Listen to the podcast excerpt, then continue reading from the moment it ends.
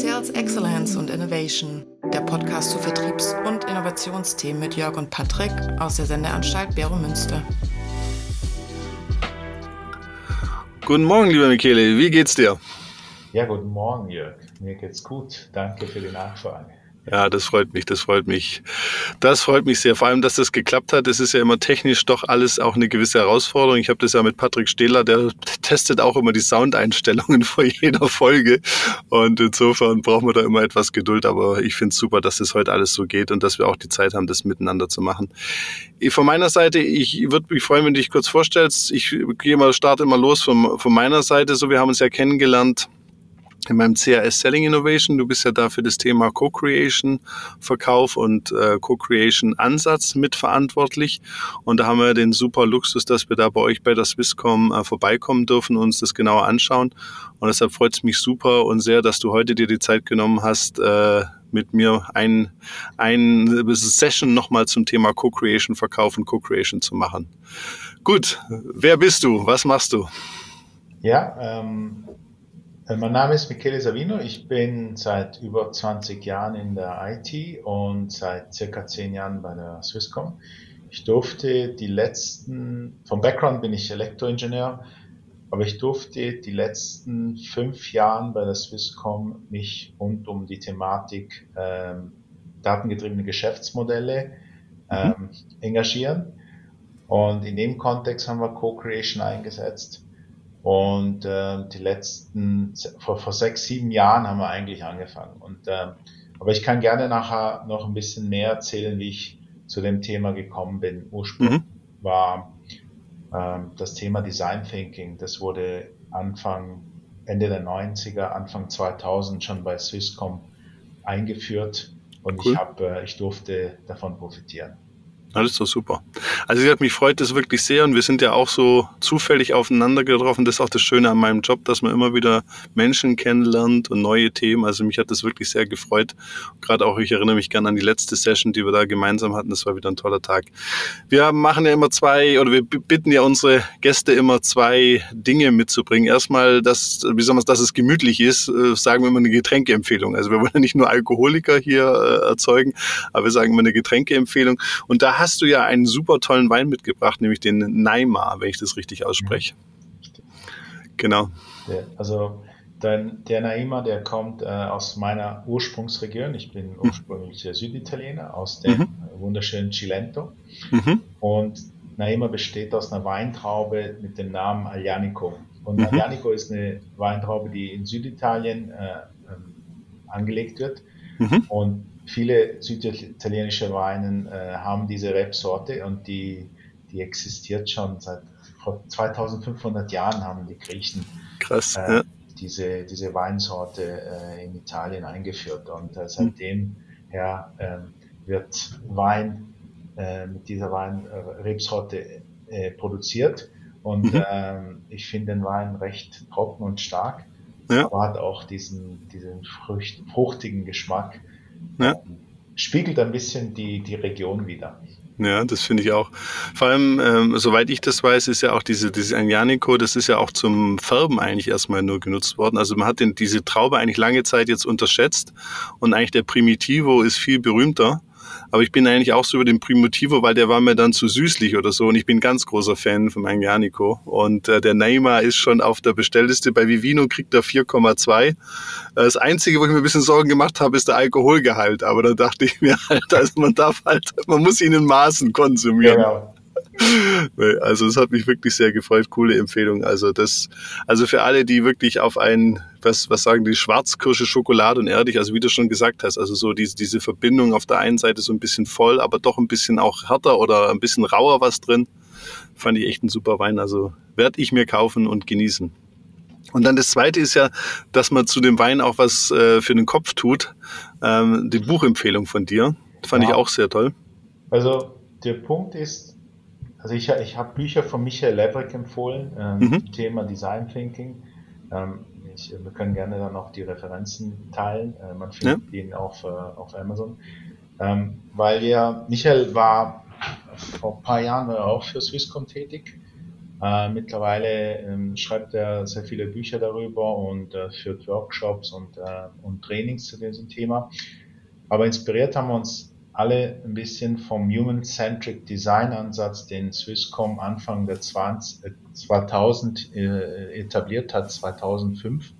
Mhm. Gab sogar eine, eine komplette äh, Einheit, die sich vorwiegend um, um Human-Centric Design ähm, Methodologien befasst hat. Und inspiriert von dem hat sowohl Michael ähm, sehr viele Bücher darüber geschrieben und ich habe ähm, Tools, die Tools, die setze ich äh, von der Zeit ein, aus dem Human-Centric Design Ansatz. Darum mhm. äh, empfehle ich äh, auch diese Bücher regelmäßig. Cool. Nee, also ich habe äh, die mir auch angeschaut. Der Name war mir jetzt wirklich nicht geläufig, also aber das liegt auch, ich kann halt auch nicht jedes Buch oder jedes äh, äh, jedes Thema. Ich bin halt auch nicht so stark im Design Thinking. Ich komme halt dann doch eher aus dem Verkauf oder äh, aus der Strategie oder aus den, den Themen drumherum raus. Also ich bin halt nicht so stark dann wirklich im Produkt oder in der Entwicklung drin. Ähm, deshalb habe ich da auch nicht so viele Berührungspunkte. Ich habe mich ein bisschen vorbereitet und er, er, er schreibt da, er hat so drei, ich weiß nicht, ob das noch aktuell ist, aber ich wollte es einfach mal mit dir diskutieren, weil ich fand es eigentlich ein ganz interessanter Einstieg in diesen Design Thinking Prozess. Er sagt, es gibt so drei Sachen, Mindset, ein interdisziplinäres Team und kreative Räumlichkeiten. Habe ich das gut recherchiert? Kann ich nur bestätigen. Also Kann ich nur bestätigen. Drei wesentlichen Elementen, die es braucht und äh, wir können gerne dann im Laufe des Gesprächs darüber reden, wieso das Thema Design Thinking und Co-Creation äh, für, für die Sales-Organisationen auch relevant ist. Ja, super. Ich fange mal mit einem Punkt an, weil das haben Patrick und ich äh, in unserer ersten Folge zu Co-Creation so ein bisschen kritisch gesehen, äh, haben es aber auch wieder relativiert und zwar äh, das Thema kreative Räumlichkeiten. Also Patrick leidet da mehr drunter als ich, weil er ist halt in so einem Bereich Geschäftsmodell, das heißt, er, er hat da viel, viel mehr mit zu tun. Ich mache das ja nicht ganz so oft und er hat immer so ein bisschen Sorge, dass eben der Raum vorm Inhalt steht. Ähm, Ihr habt jetzt ja bei der Swisscom auch eigene Räumlichkeiten, die, wenn ich sagen darf, äh, wirklich schick und toll sind. Vielleicht einfach da nochmal so dein, deine Erfahrung oder deine Empfehlung. Mhm.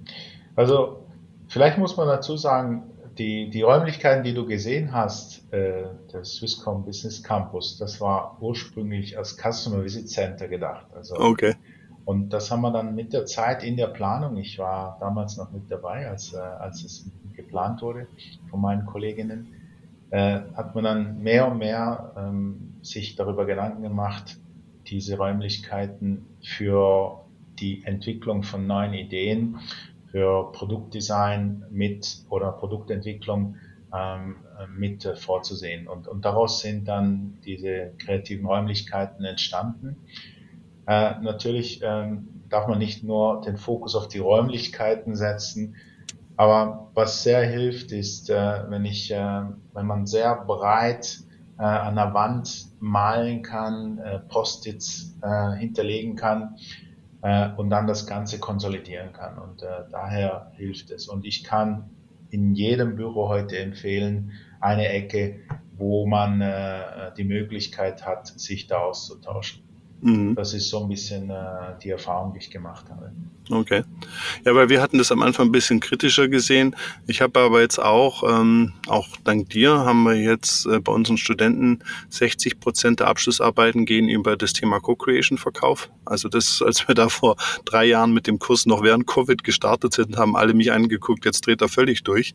Und dann auch noch Co-Creation Verkauf oder Co-Creation. Und inzwischen machen das 60 Prozent, weil sie einfach gesehen haben, das ist wirklich ein Schritt weiter.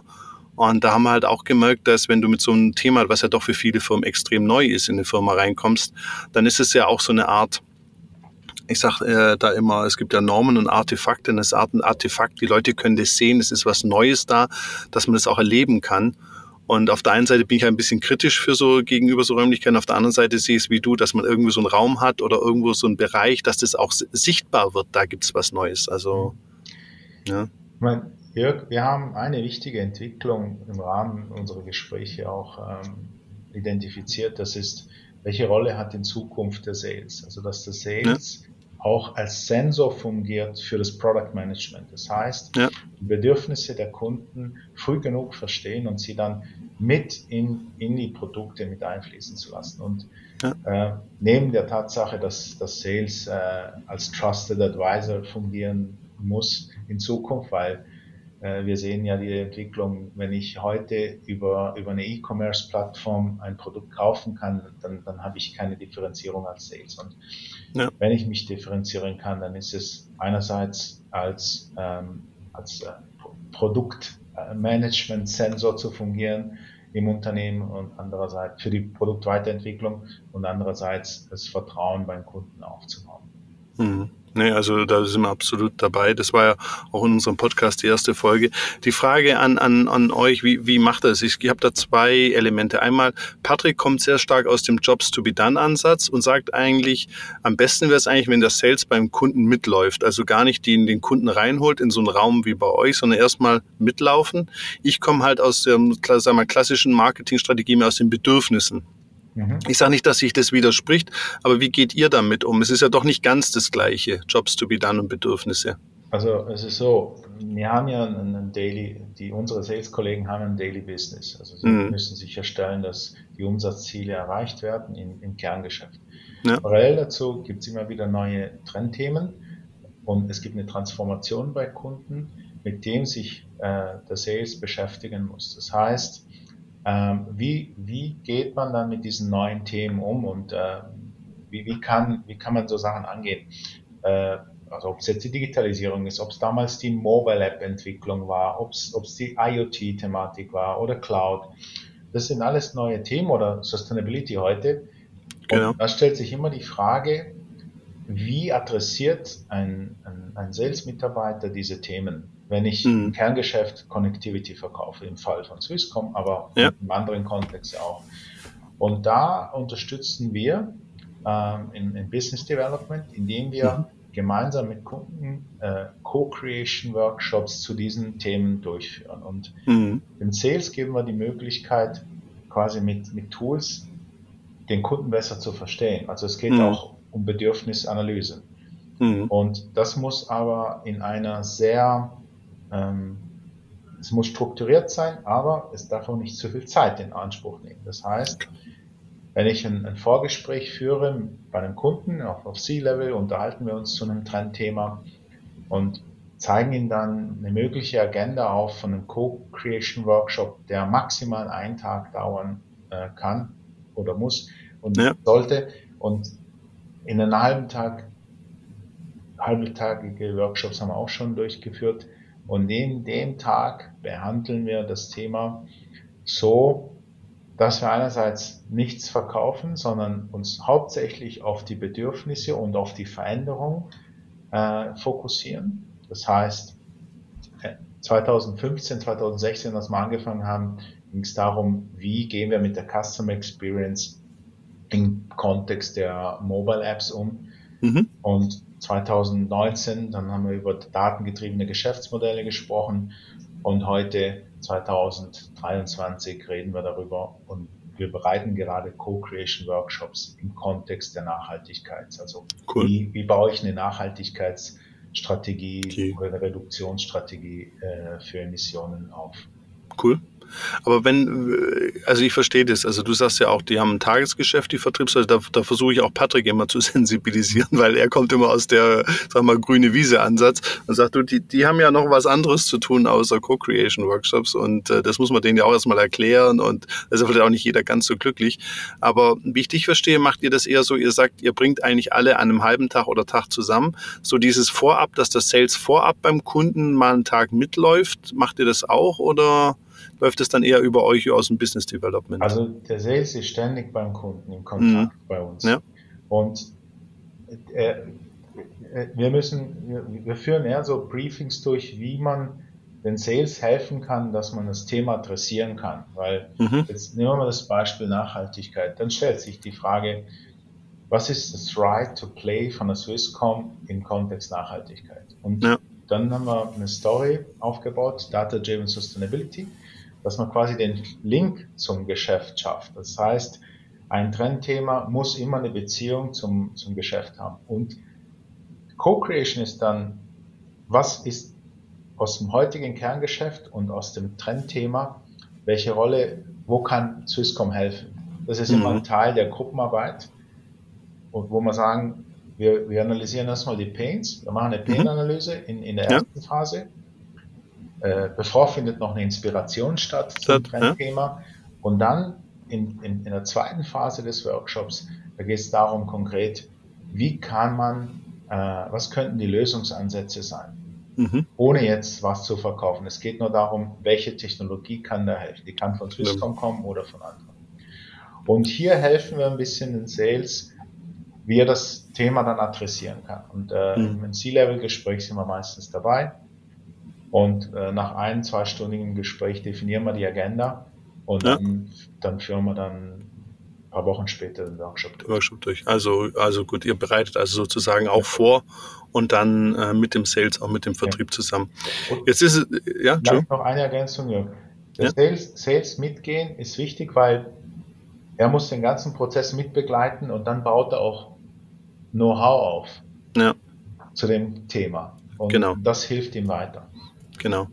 Jetzt ist natürlich, kann man, also ist immer der Vergleich, ne? aber die Swisscom natürlich sehr, ich weiß, ihr seht euch selber ein bisschen als kleineren Marktteilnehmer in eurer Branche, in eurer Welt, aber ich sag mal jetzt im Vergleich zu anderen Firmen seid ihr ja sehr gut aufgestellt in dem Bereich. Mhm. Wenn ich jetzt so meine Studenten denke, die kommen ja oftmals, die haben nicht so ein Business Development, wie, wie ihr das habt. Ne? Und da ist ja oftmals so, dass der Sales das selber treiben muss und kann.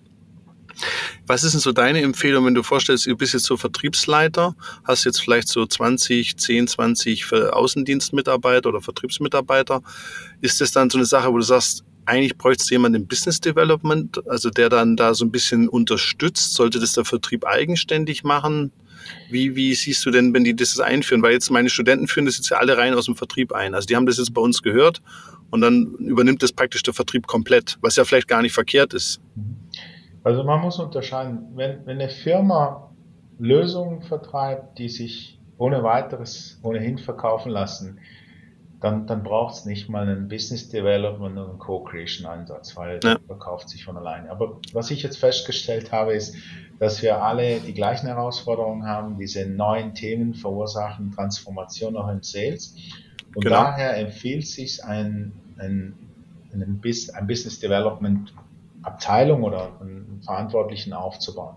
Ja. Und der Business Development Verantwortliche sollte sich dann Gedanken machen, wie er in einem Pilotprojekt, also auch in, in, im Proof of Concept Ansatz äh, Co-Creation etablieren kann. Also ich würde mhm. das nicht gleich breit streuen, ich würde es immer versuchen zu verstehen, wie passt es auch zu meinen Produktentwicklung und zu meiner Firma, zu meiner Firmenkultur.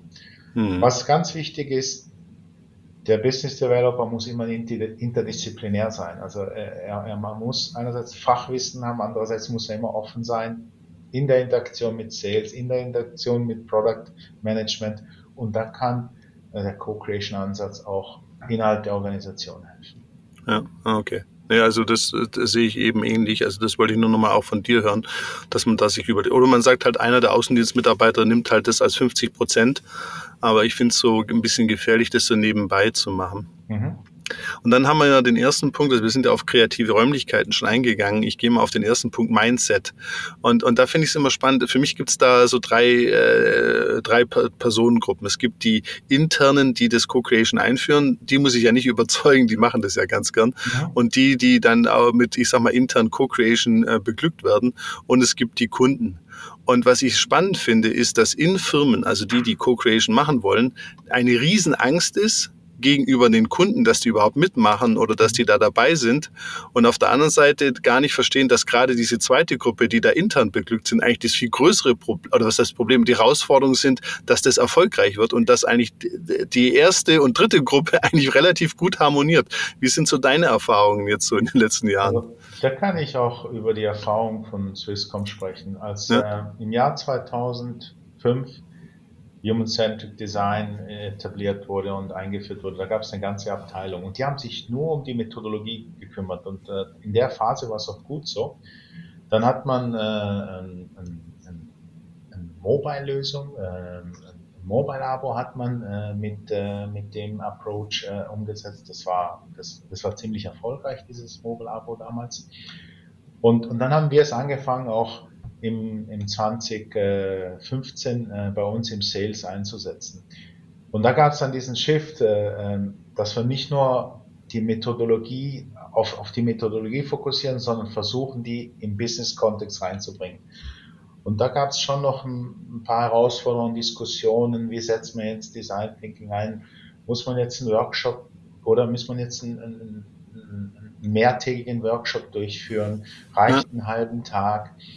Und, und das waren die initialen Spannungen, bis man sich dann gefunden hat in der Agenda äh, und, und, und, aber am Ende muss sich, muss sich das am Markt etablieren. Also mhm. es gibt kein Rezept. Es ist jetzt nicht die Medikamente, die ich einnehme und sage, ich habe jetzt die Lösung, ich verkaufe mehr. Ich ja. muss mit meiner Organisation muss ich lernen, wo bringt mir das der, der, der Co-Creation-Ansatz äh, Mehrwert. Am meisten, ja. Genau.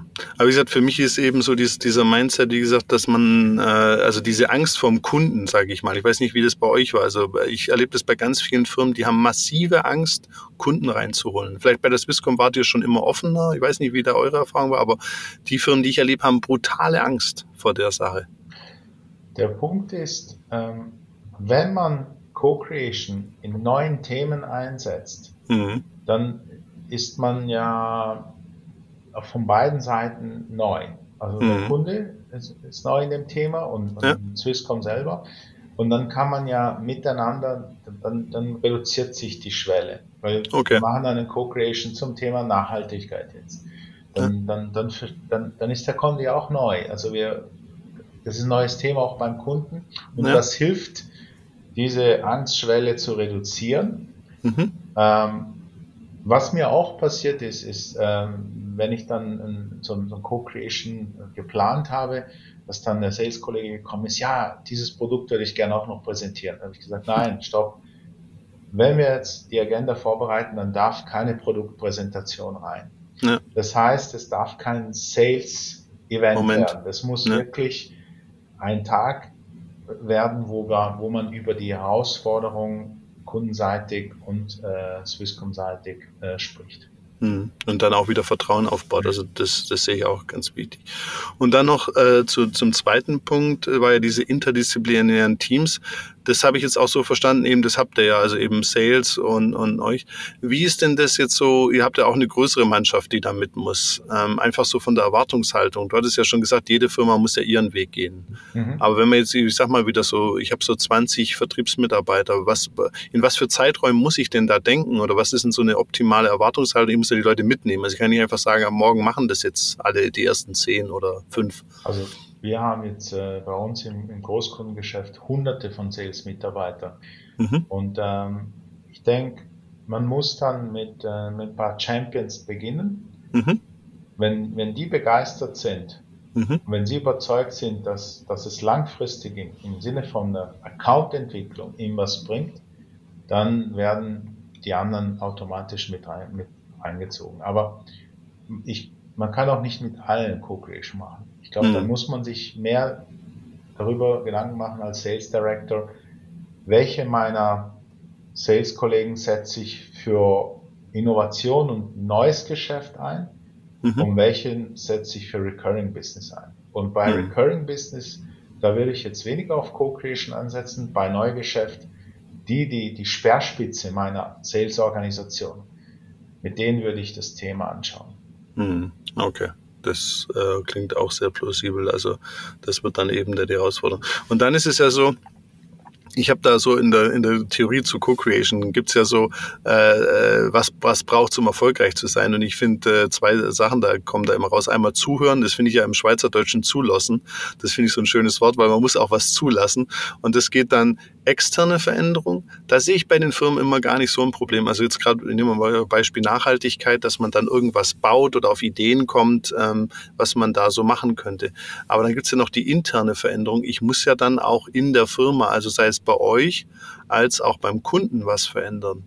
Wie, wie siehst denn du da? Gibt es da Unterschiede oder auch so das Thema ja Kompetenzaufbau? Also ich kann, ich kann mir auch vorstellen, da sitzt jetzt jemand im Co-Creation, da kommt ein Kunde zu euch, sagt, hey, finden wir super.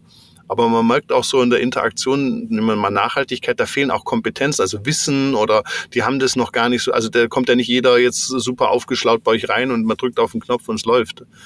Wie, wie, geht, wie gehst du damit um? Oder? Partnerschaften. Also da ist es wichtig, ein gutes Ökosystem an Partner zu haben, die helfen, äh, den Gap, äh, sagen wir, zu, zu füllen. Mhm. Und äh, das ist die Erfahrung, die wir, die wir gemacht haben. Also mhm. Das macht man über Partnerschaften, man involviert sie mit in Co-Creation rein. Mhm. Wir planen jetzt im Juni einen Friendly Customer Co-Creation Workshop zum Thema Nachhaltigkeit. Und dann haben wir Startups mit eingeladen, die das Thema schon, äh, schon, schon mal durchgeführt haben. Und cool. äh, die haben schon Miro-Boards aufgebaut zu dem Thema. Und da involvieren wir sie aktiv mit rein. Cool. Also du sagst, ähm, das ist ja auch so eine Überlegung, muss ich alles selber können, alles machen, weil es ist ja eben eine Unsicherheit auch vielleicht in der Firma. Nehmen wir jetzt mal Nachhaltigkeit. Mhm. Bei vielen meiner Studenten ist es jetzt ja IoT. Also da, da fehlt dann der IT-Verständnis oftmals in dieser Tiefe oder auch Service-Verständnis. Wie sieht so ein Geschäftsmodell mit Service aus, weil man bisher ja nur Produkte verkauft hat. Also da, da ist ja auch Unsicherheit, dass man dann sagt, okay, an so einem Co-Creation-Workshop nehme ich mir entweder am Anfang mal so, bis alle das Wissen haben, oder halt immer wieder mal jemand externes mit rein für eine gewisse Zeit. Hm. Ja. Was wir noch gemacht haben, Jörg, im, im, Kontext der personalisierten Medizin, wir haben zwar eine Health-Abteilung, mhm. aber da haben wir auch äh, Professoren von, von äh, Universitäten mit, mit eingebunden und Ärzte, also ja. Fachexperten. Und sie selber waren dann auch überrascht über den Ansatz, weil mhm. ich kann ja auch offen zugestehen, ich hatte Workshops, wo ich die Nacht vorher nicht geschlafen habe, weil, weil es so viel, so viel Expertise gebraucht Diese hat braucht im hat, Subjekt, ne? wo ich gedacht habe, das wird ein schwieriger Tag. Und ne? zufriedenstellend war es dann, wenn dann äh, die, diese Subject-Experten dann gesagt haben, hey cool, diese Methodologie, dieser Ansatz, das hat uns geholfen, ähm, das Thema von der anderen Seite zu anzuschauen. Das, das hat dann geholfen. Also das war dann mhm. auch interessant. Genau. Ja, weil das kenne ich ja auch. Ne? Also man macht sich dann immer auch Gedanken. Ich werde ja auch äh, für alles Mögliche gebucht und dann sitzt man auch so da und denkt sich, man muss das alles im Detail. Man muss sich ja immer wieder sagen, es geht ja erstmal um die Struktur und das systematische Vorgehen. Äh, Fachexperten, das ist man dann eben nicht. Also bei mir kommt ja immer die Frage, kennen Sie eben unsere Branche, wo ich sage, ja, wie, wie soll das funktionieren, wenn ich jetzt jede Branche kenne als Berater oder als Dozent, das, da wäre ich ja wirklich gottgleich. Äh, das, das geht nicht, aber es geht ja um die Struktur und die Abläufe. Und ähm, da muss was man sich auch immer ein bisschen zurücknehmen. Ja? Entschuldigung, was noch ja, spannend ist zum Beispiel, dass man vor dem Workshop die Möglichkeit hat, einen Rundgang mhm. zu machen mit, der, mit dem ja. Unternehmen. Ob es jetzt eine Papierfabrik war, ob es ein, ein, ein, Holzhaushersteller war. Dann, dann, hat man spontan einfach gefragt, äh, Sie, ähm, darf, man, äh, darf man mit Ihnen einen Rundgang organisieren, bevor wir den Workshop durchführen? Ja. Und äh, dürfen wir auch zum Teil mitfilmen. Dann haben wir, dann haben wir mit unseren Mediamatikern äh, Filmaufnahmen durchgeführt. Man hat dann Sachen dann äh, zurechtgeschnitten und dann hatten wir plötzlich ein Video von einem Mediamatiker erstellt, der im inspirierenden Teil des Workshops dann dargestellt, vorgestellt Cool. Also es kam auch gut an. Ja. Weil das sagt halt Patrick Stehler immer, der sagt halt, hey, dieses Jobs to be done ist halt echt gut, wenn du beim Kunden mal mitläufst oder reingehst, dir das anschaust. Also das ist eine Empfehlung. Ich komme ja mehr aus der Datenanalyse, also eben nicht so sehr da beim Kunden mitlaufen. Das ist nicht so ganz meine Welt. Ne? Aber äh, ich fand das auch, als ich den Podcast mit ihm aufgenommen hatte, wirklich eine super Ergänzung. Und du sagst eben auch, eben, man kann das sogar als, als Video dann aufnehmen und in die Workshops reinbringen. Das ist ja noch der nächste Schritt. Also ist eine coole Sache. Nee, finde ich wirklich super. Ich möchte noch auf ein weiteres Thema rein, weil es ist zurzeit, äh, die, diese Wochen ist bei mir das Thema ganz weit oben, aber jetzt nicht nur speziell auf Co-Creation, und zwar das Thema Effizienz. Mhm. Ein Thema ist natürlich auch, es ist halt eben keine Verkaufsveranstaltung und es bindet ja trotzdem Ressourcen und man hat ja auch doch irgendwo Erwartungshaltungen. Wie gehe ich mit dem, ich sag mal, mit der Effizienz oder Effektivität Erwartung dann um? Also die Themen, die wir in Co-Creation Workshops behandelt haben, die haben meistens bei uns immer einen Business Case gehabt. Also äh, ob es jetzt Mobile-Entwicklung war, ob es IoT ist oder datengetriebene Geschäftsmodelle oder Nachhaltigkeit, da, da, liegt vorher ein Business Case, dass wir diese, dieses Thema entwickeln wollen. Mhm. Und das ist so eine mittelfristige Entwicklung, die man dann einplant. Und es ist ganz klar eine Vorinvestition. Also mhm. da muss man sich schon im Klaren sein, dass man in Vorleistung geht, aber den, das Know-how, das man da aufbaut, dass die Einzelnen da aufbauen, das ist so wertvoll. Und den muss man dann auch teilen. Man muss dann auch eine Strategie haben, dieses Know-how, äh, den man dann in, in diesen Co-Creation Workshops sammelt, entsprechend dann zu teilen. Ja. Mhm. Weil das ist genau diese interne Veränderung, also dieses auch verändern, also aus diesen Workshops, weil die Leute gehen immer auf die Lösung, also jetzt wieder nachhaltige Plattform irgendwas aus, aber eben das Wissen, das Lernen, was ich da habe, in die Organisation reinbringen, das sehe ich eben auch, was viele eben gar nicht machen, gar nicht auf dem Schirm haben, dass das elementar zu Co-Creation dazugehört, weil es ist eben was mittelfristig langfristiges ja. und nichts kurzfristiges und den Prozess, den sehe ich in vielen Unternehmen, die dann ganz begeistert Design Thinking machen und sich auch wirklich freuen und dann sitzen die fünf Leute in dem Raum und haben wirklich viel gelernt und die ganze Rest der Organisation äh, macht genauso weiter. Ne? Also das, mhm. das glaube ich, ist auch nochmal ein ganz, ganz wichtiger Punkt, den du da ansprichst. Darum ist es wichtig, genau die Themen zu identifizieren, mit denen ich Co-Creation machen will. Also, mhm. Oder die Trendthemen. Ja. Ich habe jetzt ein paar genannt, aber im Kontext vom Kunden, äh, in der Sales-Organisation sind es vielleicht Produkttrendthemen, wo man dann sich überlegen kann, äh, Co-Creation-Ansätze einzusetzen. Mhm. Aber dann habe ich einen klaren Fokus. Dann sage ich nicht, für jedes, für jedes Verkaufsgespräch mache ich Co-Creation. Nee, das, das ist genauso. Und vielleicht so aus deiner Sicht, wenn du jetzt, es hören uns ja doch der eine, also wir haben halt die Zielgruppe Vertriebler, es hört uns ja vielleicht jetzt der ein oder andere Vertriebler zu, der sagt, okay, wir haben, wir werden das vielleicht in unserer Firma jetzt auf absehbare Zeit nicht haben, also so institutionalisiert. Wie ist denn so, was wären so deine Empfehlungen für den Einzelnen? Ist das ein Thema, wo man sagen könnte, auch ich als Vertriebsmitarbeiter kann das jetzt im kleineren Rahmen bei gewissen Kunden angehen? Also, oder sagst du, das sollte institutionalisiert sein oder? Also, wenn man überzeugt ist, dass diese Ansätze einen weiterbringen, dann sollte man den Mut haben und das versuchen. Also, hm. das war ja auch mein Ansatz damals. Das, äh, als ich äh, diese Human-Centric Design Methodologien gesehen habe, ich habe die immer adaptiert. Ja. Äh, und äh, dann haben wir auch den Mut gehabt und äh, natürlich haben das Management auch unterstützt und, und hat mir die Möglichkeit gegeben, diese Workshops auch gratis durchzuführen. Das cool. war jetzt nicht immer äh, ein Zuckerschleckchen im Sinne, ja, was, äh, was kostet uns das und äh, wieso machen wir das? Ja. Aber wenn man dann die Managementunterstützung hat, ähm, dann, dann, dann beweist man auch, dass es einen Mehrwert bringt. Mhm. Und jetzt einfach so nochmal so Tipps und Tricks, wenn jetzt diese, wenn die Kunden bei euch aus dem Workshop rauslaufen, sage ich mal so, äh, der Workshop ist zu Ende, sagen wir mal 16 Uhr und die gehen jetzt zur Tür raus. Was sind so deine Empfehlungen so auch für die, für die Nachbetreuung? Oder wir haben jetzt ja viel über die Vorbereitung gesprochen, weil, weil, weil das wird auch oft vergessen. Also die Vorbereitung wird eigentlich immer exzessiv gemacht und das ist ja wie beim Verkaufszyklus, also bis zum Kaufspunkt gibt die Firma alles und sobald der Kunde gekauft hat, dann steht er alleine da. Und also, wie ist denn deine Empfehlung da? Für mich hat ein Co-Creation-Workshop nur dann einen Erfolg, wenn ein, ein, eine Folgeaktivität entsteht im Sinne mhm. von, ich gehe in ein Proof of Concept, ich gehe in einem Mockup-Design. Ja. Also ich, ich, produziere dann was Handgreifliches, Handfestes, das? Ähm, das ich dann weiter nutzen kann. Und darum im Mobile Development war das Mockup-Design extrem wertvoll. Ich habe vorhin von, äh, von Videos gesprochen, äh, eine Simulation von einem, von einem Prozess, den man optimiert. Äh, wenn man daraus auch nur ein Video dann entwickeln kann, mit den Erkenntnissen des Workshops, wo dann die Optimierung des Prozesses äh, simuliert oder auch schon in die Entwicklung gehen kann.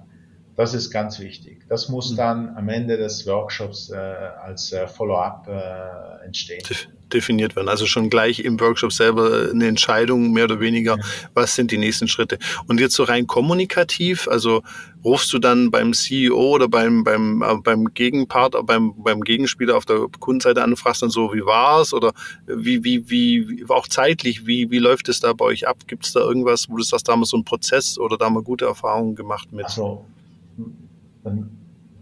Du meinst kommunikativ im, in der Post, im Postprozess? Post, ja. Genau, im Postprozess. Also Feedback holt man sich ja schon im Workshop ein.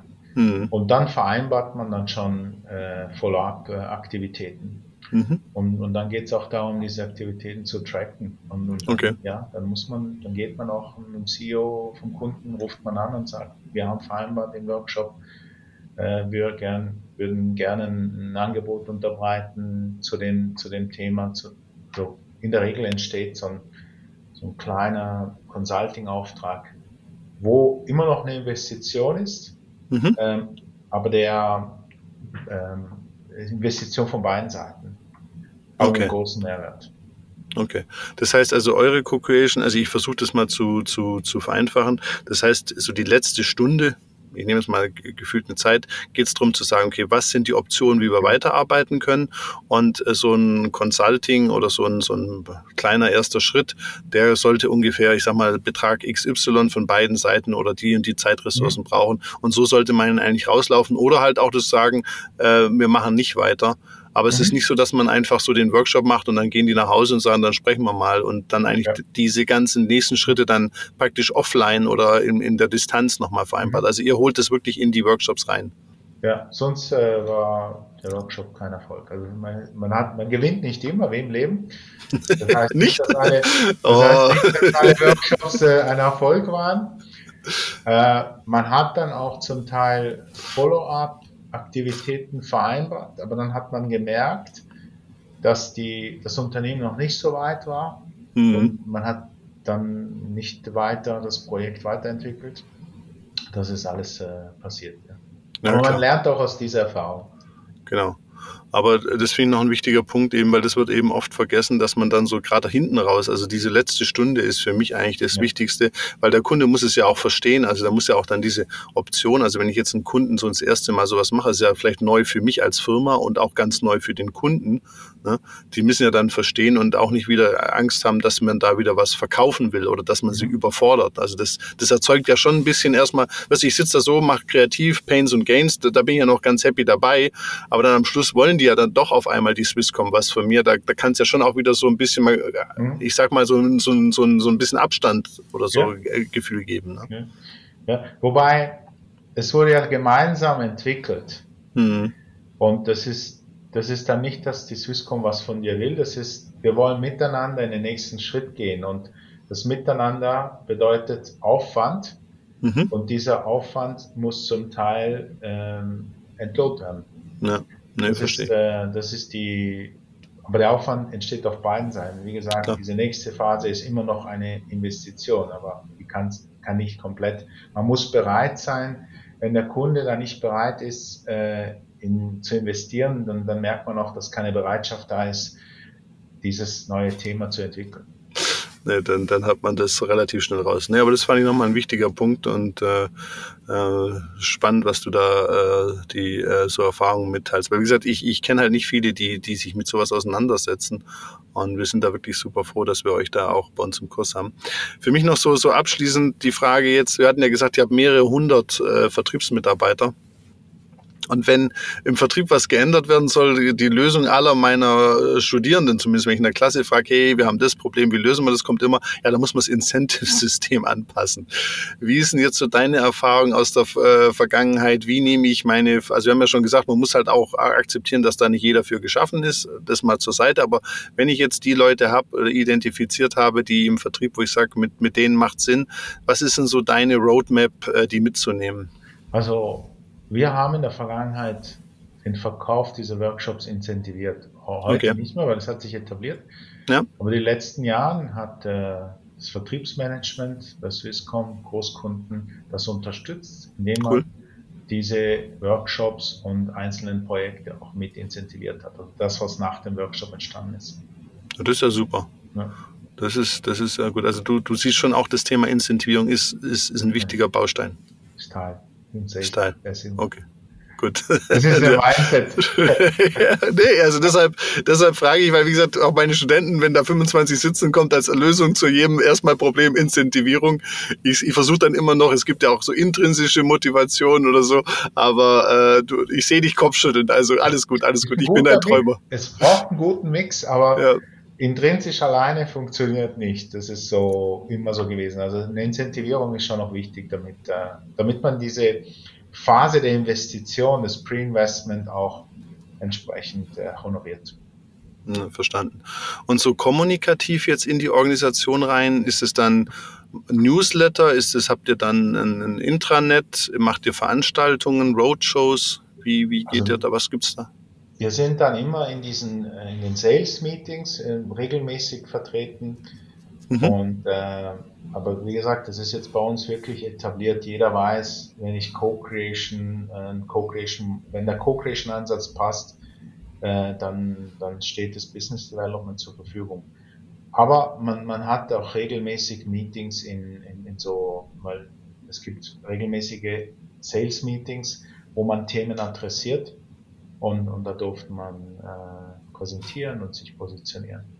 Mhm. Und was ganz wichtig ist, die gute, positive Erfahrung eines Sales-Kollegen. Das, ja. das ist die Mund-zu-Mund-Propaganda. Mund hm, ne, das ist ja wie so oft, also dieses Leuchttürme und dann, dass sich das intern weiterbringt. Ne, das sehe ich auch so. Abschließend, Michele, jetzt sind wir ja, Stand heute, ähm, kommt ja das Thema Nachhaltigkeit auf uns alle zu und äh, sehr viele Veränderungen. Ich glaube, auch so eine Sache, was halt, ich sage immer auch kundenorientiert, ja, viele nicht verstehen, kundenorientiert heißt, dass sich anpassen. Und wenn du halt viele Veränderungen hast, wird das Kundenorientierung eben auch wichtiger. Ne? Wenn, wenn draußen nicht viel passiert, dann sage ich immer, wie wollt ihr denn noch kundenorientierter werden? Weil viele Firmen werfen mir ja vor, gucken Sie mal unseren Umsatz Umsatz an. Das sage ich, ja genau, also der ist ja schon sehr hoch. Also, aber es geht ja darum, äh, bei Kundenorientierung vor allem auf Veränderungen zu reagieren. Wenn du jetzt mal so Resümee ziehst, wo ihr heute steht, wie siehst du so die nächsten drei bis fünf Jahre? Wird es so ein Standard-Verkaufsansatz wie Solution Selling? Wie, wie wird sich denn das Thema aus deiner Sicht weiterentwickeln? Das ist ja jetzt, wie ihr schon habt, wenn ich war ja auch da, das sieht ja schon sehr, sehr, sag ich mal, sag ich mal, schon sehr durchentwickelt aus aus meiner Sicht. Also klar kann man immer noch, aber ich, ich fand es jetzt wirklich sehr systematisch, sehr konzeptionell. Wenn ich jetzt auch mit dir spreche, klingt das so mit vielen Erfahrungen. Man weiß, so was funktioniert, man hat ein Gefühl. Aber wo siehst du denn so die nächsten drei bis fünf Jahre zu dem Thema Co-Creation und Co-Creation Selling? Also, wie gesagt, ähm, das Thema immer wieder zu neuen Themen, zu neuen Trendthemen äh, adaptieren. adaptieren. Mhm. Also die Co-Creation Workshop, weil ein Co-Creation Workshop in der Nachhaltigkeit ist, ist ein anderer wie ein Co-Creation Workshop für eine Mobile App Entwicklung oder Customer okay. Experience. Das wird passieren, aber wir sind immer ein Instrument, ein Teil der Veränderung von der Sales-Organisation. Ja. Ich, ich sehe das Thema Co-Creation immer als Teil, als Puzzlestück von der Veränderung. Mhm. Und das, das hängt von Unternehmen zu Unternehmen ab. Wir haben im Moment eine Veränderung im Sales, die heißt Branchenfokus. Das heißt, unsere mhm. Sales-Kollegen mussten mehr und mehr äh, Branchenverständnis entwickeln. Ja. da hilft Co-Creation definitiv, weil das Know-how, das ich aufbaue, äh, andere Firmen. Das ist ein Vehikel, wo mir hilft, sehr schnell wie möglich Branchen auch aufzubauen, wenn ich ja. so mit dem Kunden mitgehen kann. Ja. Das tut meiner Seele weh, aber er spricht ja wieder dafür, dass äh, die Branche doch nicht ganz unwichtig ist. Aber äh, wie gesagt, ich kann das auch voll verstehen. Es geht ja auch um Skalierung und äh, schneller zu sein und nicht die gleichen Fehler immer wieder zu machen. Michele, vielen, vielen lieben Dank für die Zeit. Das hat super Spaß gemacht und hat, äh, wie ich finde, wirklich ein, ein, ein Thema, was noch nicht so ganz alle auf dem Radar haben, wirklich sehr, du bringst es immer sehr, sehr schön auf den Punkt und sehr, sehr plastisch. Also vielen lieben Dank dafür und vor allem auch für die tolle Weinempfehlung. Die werde ich, werde ich mich sehr drauf freuen. Danke dir, Jörg. Es hat mir auch unheimlich viel Spaß gemacht, mit, äh, mit deinen Studenten mich auszutauschen und äh, mhm. die Erfahrung zu sammeln, also auch, auch zu, reinzuhören, was, was Sie für Erfahrungen haben. Und spannend war in, in diesen Vorträgen, äh, wo ich bei euch machen durfte, dass sehr viele Studenten aus unterschiedlichen Branchen da waren und ja. konfrontiert zu werden mit der Fragestellung von unterschiedlichen Branchen war auch für mich sehr interessant. Cool. Michele, ich wünsche dir einen schönen Tag und nochmal großes vielen Merci für die Zeit. Danke dir. Bis dann. Tschüss. Eine Produktion von Customers X und Fluid Minds im Auftrag des Center for Sales und Retail der Hochschule für Wirtschaft Zürich.